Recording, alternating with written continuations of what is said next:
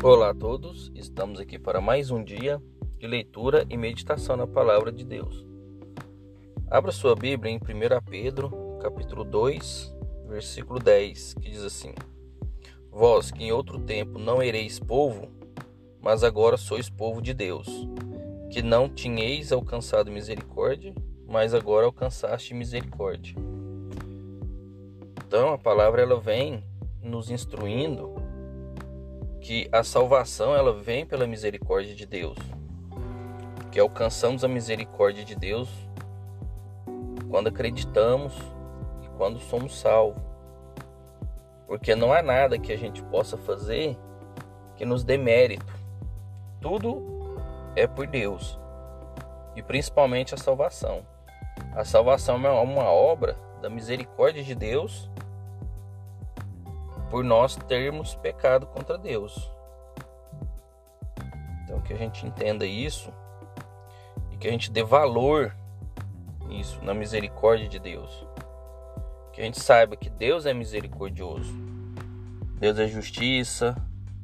Deus ele não admite desobediência, mas Deus é misericordioso. Aqueles que buscam a Deus que seguem a Deus alcançam misericórdia. Por aqueles rebeldes que só se rebelam contra Deus, se você só se rebela, só questiona, só duvida, é complicado. Agora, se a gente segue a Deus, se a gente busca a palavra de Deus, se a gente ora, se a gente pede perdão, se a gente perdoa, então a gente alcança a misericórdia de Deus. Então que a gente saiba dar valor a essa misericórdia, que ela nos é dada, mas que a gente saiba que teve um preço que foi pago, que foi a vida de Cristo. Cristo morreu para que nós pudéssemos alcançar a misericórdia. Então, através da morte de uma pessoa, nós alcançamos a misericórdia de Deus.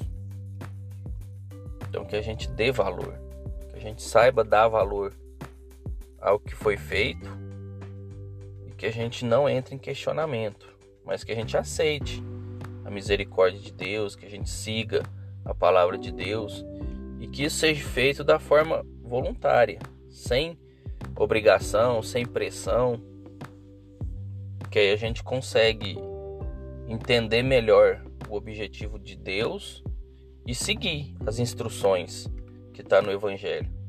Porque se a gente pega como obrigação ou por medo, seguir o evangelho vai ficar um pouco complicado. Não é esse o objetivo. Então que a gente faça o que tiver que fazer para Deus, mas faça com alegria.